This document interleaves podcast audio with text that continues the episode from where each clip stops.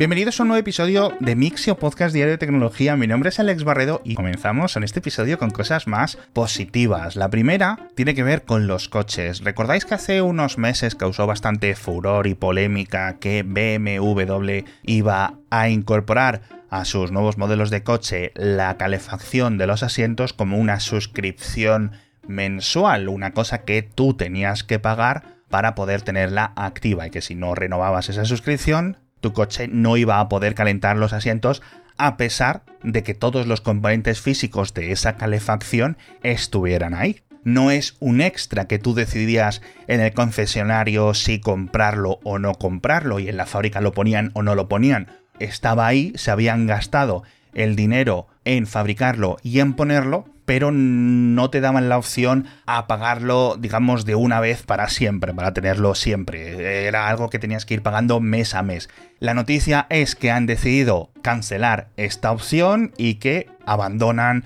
eh, este concepto de hacerte pagar por elementos que tu coche ya tiene incorporado y construido dentro, ¿no? Como por ejemplo asientos calefactables, control de aparcamiento, ¿no? Las cámaras que se activen para mientras vas aparcando, ¿no? Porque estaba la preocupación no solo por la parte económica o ecológica incluso, sino de que esto fuera solo el principio y de que además de pagar el coche luego tuvieras que estar pagando un montón de suscripciones para sacarle el provecho a todo el hardware que ya estaba incluido dentro de tu coche. Algunas personas estaban incluso muy contentas porque dicen, perfecto, no me lo cobran, los componentes están ahí y ya yo luego me los hackeo y los activo, ¿no? Le hago jailbreak al coche y listo. Otras personas también lo veían bien en este caso, porque decían, bueno, los asientos calefactables los voy a usar dos meses al año, con lo cual en vez de estar pagándolos de golpe cuando compre el coche, los puedo pagar esos dos meses y luego los doy de baja o lo que sea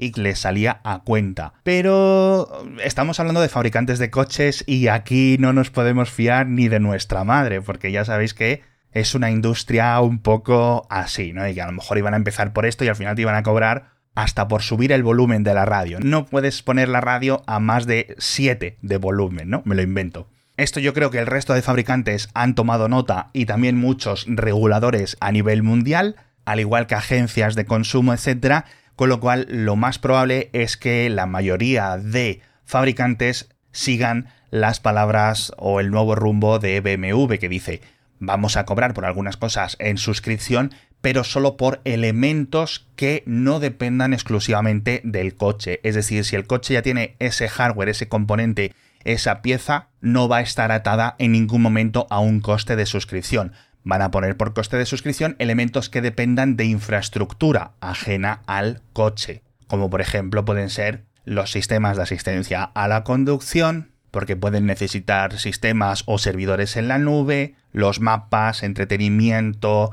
conexión 5G, etc. No sé qué pensáis vosotros, pero yo creo que por aquí vamos teniendo un poco más de consenso.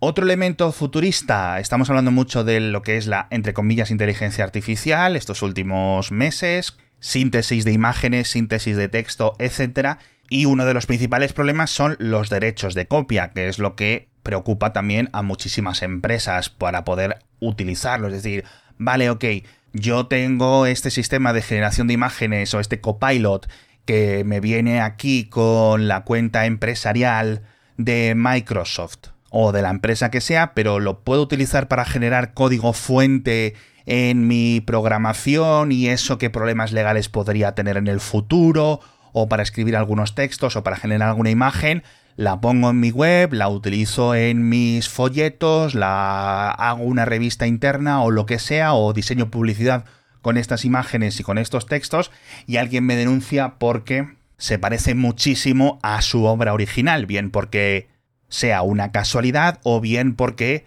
el sistema de generación, ese chat GPT, ese DALI 2 o lo que sea, haya utilizado el material original como referencia durante su entrenamiento. Y ahora ya os cuento la noticia y es que dice Microsoft que en este caso a sus clientes de los Copilot, de Ofimática, de GitHub, para código, etcétera, les van a pagar los abogados y los costes judiciales en caso de que reciban una demanda por plagio o por infringir los derechos de copia al utilizar las herramientas de la propia Microsoft, como para darles un poco más de seguridad a las empresas. Como digo en el título de este episodio, a mí esto me parece una idea muy, muy, muy arriesgada, porque sabemos que dentro del entrenamiento de un montón de estas herramientas que utiliza Microsoft y que utilizan otras empresas, se ha utilizado material con derechos de copia, lo hemos estado viendo y comentando estos últimos meses, pero me imagino que o los tendrán increíblemente restringidos o serán tantas condiciones y tantos asteriscos dentro de esta bolsa de defensa legal de Microsoft que cuando al final llegue el juicio siempre te vas a quedar solo. Pero bueno, hablando del sector de la síntesis con aprendizaje automático, OpenAI anuncia su conferencia de desarrolladores, como las de Apple, las de Google, las de Microsoft, Facebook y todas las grandes compañías, así que puede ser bastante interesante. Va a ser el 6 de noviembre en San Francisco, dicen que van a anunciar sus futuros desarrollos, vamos a ver qué cositas tienen preparadas por ahí en el tintero, a lo mejor un generador de vídeos, algo a nivel de generación de audio, algún avance sobre GPT-5 o sobre GPT-4 y medio, ¿no? Como igual que había un GPT-3 y medio, o algún tipo de integración extra, ¿no? Con todos estos plugins, todos estos elementos, porque dicen que también hay 2 millones de programadores que ya están utilizando la plataforma de desarrollo de OpenAI. También pueden ser cosas mucho más locas. Podemos hablar, a lo mejor han preparado su propio buscador, a lo mejor han preparado su propio Alexa, a lo mejor han preparado algo de código abierto, a lo mejor han preparado algo que se pueda utilizar en local, quién sabe, ¿no? Así que vamos a estar muy atentos a este 6 de noviembre.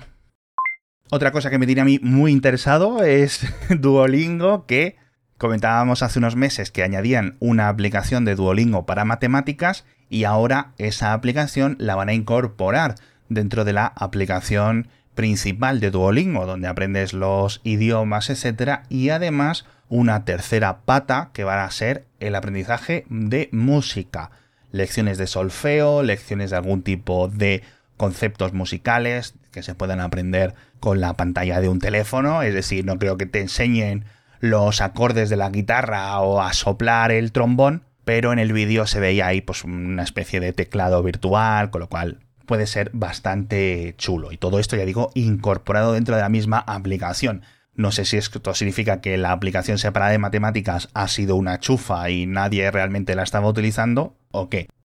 Hablamos también de estos misteriosos chips 5G de Huawei, que siguen causando y se sigue incrementando el misterio. Ahora, más allá del diseño, la fabricación, etcétera, se han centrado las miradas en que incorpora componentes del fabricante coreano SK Hynix, el fabricante de memorias, que juran y rejuran que no le han vendido esas memorias o esos componentes a Huawei desde 2020, estando a finales de 2023, pues la pregunta es, vale, ¿y cómo Huawei ha conseguido estas piezas? Pero bueno, lo que casi seguro que tenemos claro es que se van a incrementar las sanciones y vigilar mucho más de cerca toda la cadena de suministros, porque imagino que habrá habido por medio algunas empresas tapadera para que esos componentes acaben llegando a Huawei, que por cierto una compañía que sigue sin decir nada del teléfono, sigue sin decir que tiene 5G ni nada, no, no han hecho campaña publicitaria, es un teléfono fantasma, de verdad que es una situación completamente bizarra. Hablamos de más cositas, hablamos del consumo energético de los Bitcoin y de una ley un poco rara que hay en Texas, hablamos de un fabricante de papel en Bélgica que ha instalado la mayor planta termosolar a nivel industrial dentro de Europa. No es muy grande, lo cual me da pena que sea la más grande, pero creo que es un buen síntoma porque podría indicar un futuro mucho más grande para este tipo de energías renovables dentro de las zonas industriales, donde a lo mejor la propia energía fotovoltaica no podría ser suficiente, hablamos de Pinterest, hablamos de hackeos, hablamos de muchas cositas más que ya sabéis que las tenéis en las notas del episodio. Y con esto ya me despido de vosotros, esperando haberos informado un poquito, no haberos aburrido o no haberme alargado con algunas cosas. Pero bueno, ya sabéis que tenéis siempre todos los detalles en las notas, por si queréis saber mucho más de lo que os cuento yo en el propio audio. Y ahora ya sí, con esto me despido. Muchísimas gracias a todos y nos vemos en el próximo episodio de Mixion con más noticias de tecnología.